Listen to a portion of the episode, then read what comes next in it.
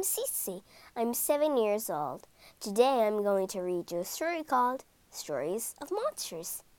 What can you do if there's something scary living under your bed? How do you tackle a rampaging ice beast? And is there any escape from the slimy tentacles of a swamp creature?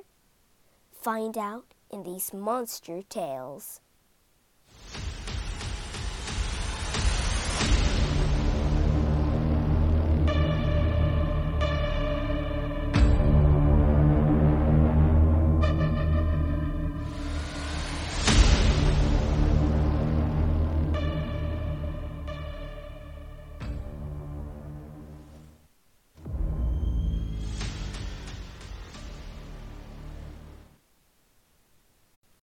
Chapter 1 The Bed Monster's Secret. Ben Bugle lay awake in the cold sweat. How could he sleep with a monster under his bed? Every evening it was the same story. As soon as Ben switched off his bedside light, the monster woke up with a snort. All through the night, the creature gurgled and growled in the shadows. Ben had never dared to look under his bed. He was too terrified of what he might see. Perhaps the monster had ten eyes, or long, slimy tentacles, or huge, sharp teeth, or all of these. At school, Ben could hardly keep his eyes open. Wake up, Ben Bugle! That's the third time this week you've fallen asleep in class, yelled his teacher. Mr. Grizzle liked people to be awake in his mathematics lessons. Even when he was wide awake, Ben was hopeless with numbers. They were even more difficult when he felt sleepy. Get to bed earlier, young men, unless Ben could get rid of the monster. Mr. Grizzle would be shouting at him every day. Tired and worried, Ben was walking home when he spotted something in a shop window. Hmm, e-book of monsters. Maybe that book is something about bed monsters, Ben thought. He dashed inside. As soon as he got home, Ben read the book from cover to cover but there was no mention of monsters under the bed. Chapter 12 What Monsters Eat Monsters like to eat little kids, monster hunters, small furry animals, big furry animals, chocolate chip cookies. What a waste of money, thought Ben. Then he had an idea. Perhaps the book could help him after all. Ben decided to build a monster trap. He raided the chocolate chip cookie jar and took a net from the dad's fishing box. In no time at all, his trap was ready. That night, he climbed into bed, switched off the light, and waited. At first, Ben's room was spookily silent. Then he heard a crunching munching sound, followed by a whoosh. His monster trap had worked. Nervously, Ben crept over to the net, but nothing could have prepared him for what happened next. Please don't hurt me, squeaked a tiny voice. The smallest monster in the world was tangled in the net. I can't believe I was scared of you, cried Ben. I know, the monster said sadly. I'm too small to scare anyone. That's why I hid under your bed. I didn't want you to see me. I'm the most useless monster alive. She wailed and started to sob. Ben began to feel sorry for the strange little creature. The monster sniffed it's impossible to scare people when you only weigh 50 ounces, she said. I mean, that's less than half a kilo. Is it really? said Ben. Oh, yes, replied the monster. I may be small, but I'm not stupid. That gave Ben such a great idea that he grinned all night, even in his sleep. He was still grinning the next day at school as Mr. Grizzle began the lesson. Ben Boggle, barked Mr. Grizzle. What is nine times eight? Seventy-two, said Ben confidently. Mr. Grizzle couldn't believe his ears. Uh, well, oh, that's correct, he said shakily. He asked Ben problem after problem. Ben answered everyone correctly. Mr. Grizzle was amazed. Well done, Ben, he said. What astonishing improvement. Luckily, no one but Ben had heard the tiny voice whispering the answer. Ben smiled to himself. Mathematics is a lot easier when you have a monster in your pocket. Chapter 2 Return of the Ice Monster Permafrost Hair Salon Frankie Frost was fed up. All her friends had gone to the mountains to ski, and she had to stay behind and help her mother. Frankie gazed sadly out of the window.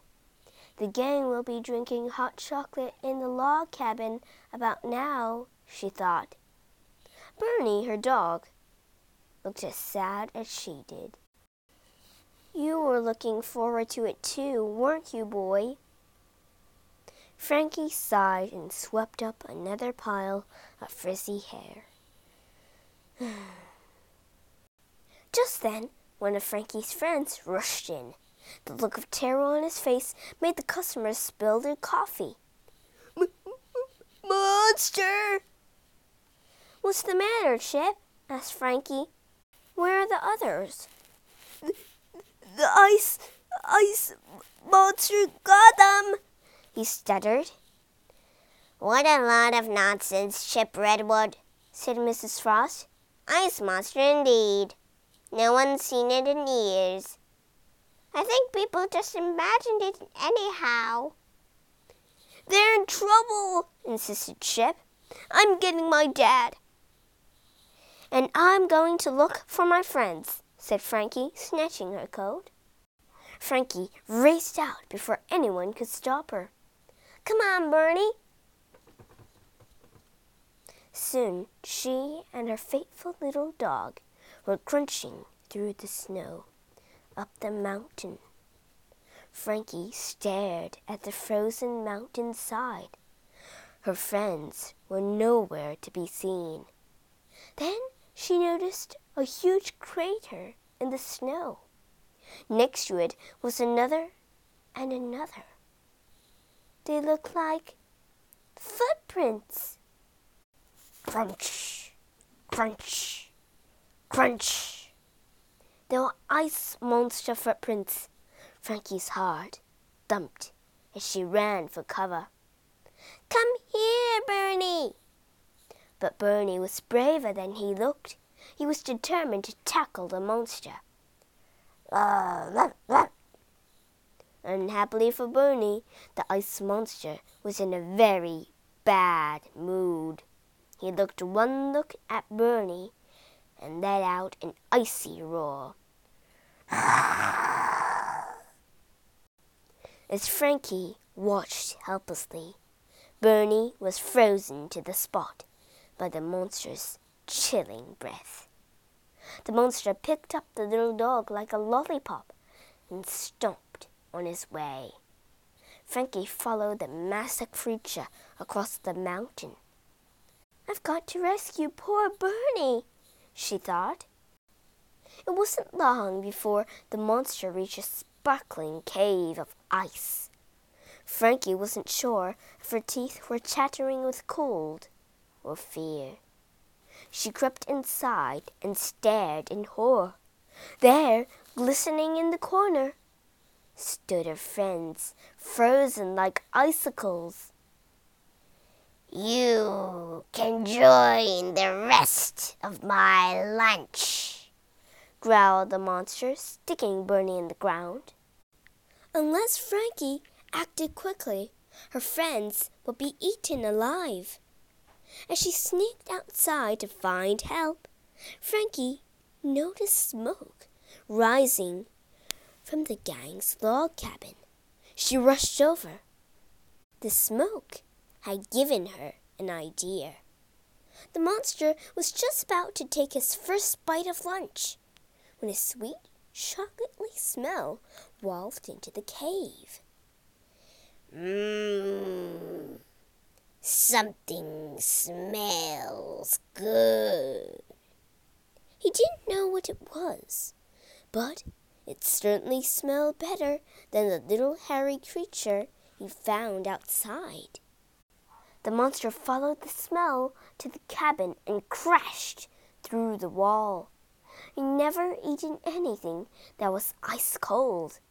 But that didn't stop him from gulping down the steaming chocolate drink. In between gulps, the monster spotted Frankie. Ah, something chewy. The creature tried to chase her, but his legs wouldn't move. Ah! he cried. There was a puddle where his legs used to be. He was melting. The monster gave one last, desperate roar. But it was too late. Frankie watched as the monster dripped and drizzled. Soon there was nothing left of him but a pool of slushy water. At that moment, Chip and his dad appeared. Where is everyone, Frankie? asked Mr. Redwood. They're in the cave, she cried. This way. The three of them loaded Bernie and the frozen children onto Mr. Redwood's truck, and they drove back to town. Back home, Frankie grabbed every hairdryer she could find. Set them to super warm, she told the others and they blasted her frozen friends with hot air. As soon as everyone was back to normal, Chip's dad took them all out for burgers and colas, without ice. Chapter 3 Attack of the Swamp Monster Tom Smudge loved to listen to grandpa Ches tell creepy stories about the old days. Did I ever tell you about the swamp monster? asked the old man one afternoon. No, gulped Tom nervously. It happened years ago, began Grandpa Chess. I was a farmhand on Roy's ranch when one of the cows went missing. I searched all day with no luck. As night fell, I spotted a muddy trail leading to the middle of the swamp. What happened next? asked Tom with a shiver. A terrible slithering sound filled the air, and I found myself face to face with a horrible, hideous. Tom, stop bothering your grandpa! Mrs. Smudge suddenly burst into the room, waving a piece of paper at Tom. I need you to go to the store and get these things, she said. Can I hear the end of Grandpa's story first? begged Tom. No, now off you go, said Mrs. Smudge. And hurry back, she added. You haven't had a bath yet. Tom groaned. He hated baths. Hmm, grocery list. Soap for Grandpa. Two large bottles of bubble bath. Lots of broccoli, small cabbage, peas. He was trudging back from the store when his friends asked him to play football. Thinking of the waiting bath, Tom quickly agreed. By the time the game ended, it was almost dark. Tom decided to take a shortcut home across the swamp. He'd only been walking for a minute when he heard a sinister scorching sound. Green stalks seemed to be curling around him. These weeds are very thick, but they weren't weeds that Tom could feel tightening around his ankles. Ah! The swamp monster! Help! Dinner time. Tom struggled in the slimy creature's grasp. The more he squirmed, the tighter the monster squeezed. Tom wished he never stopped to play football. The monster dragged him closer to its huge, slimy, smelly mouth. Suddenly, there was a crack. The monster had smashed the bottles in Tom's bag. In seconds, the murky swamp water became a mass of sweet smelling bubbles. The monster choked and spluttered on the foaming water. Tom slipped from its grasp. They were both getting the bath of their lives. By now, several people had heard Tom's shouts and come to help. They took one look at the new squeaky key monster and burst out laughing. Look at the new monster! The monster was so embarrassed it swam off and was never seen again. As for Tom, he had the best reward ever. He didn't need a bath for a week.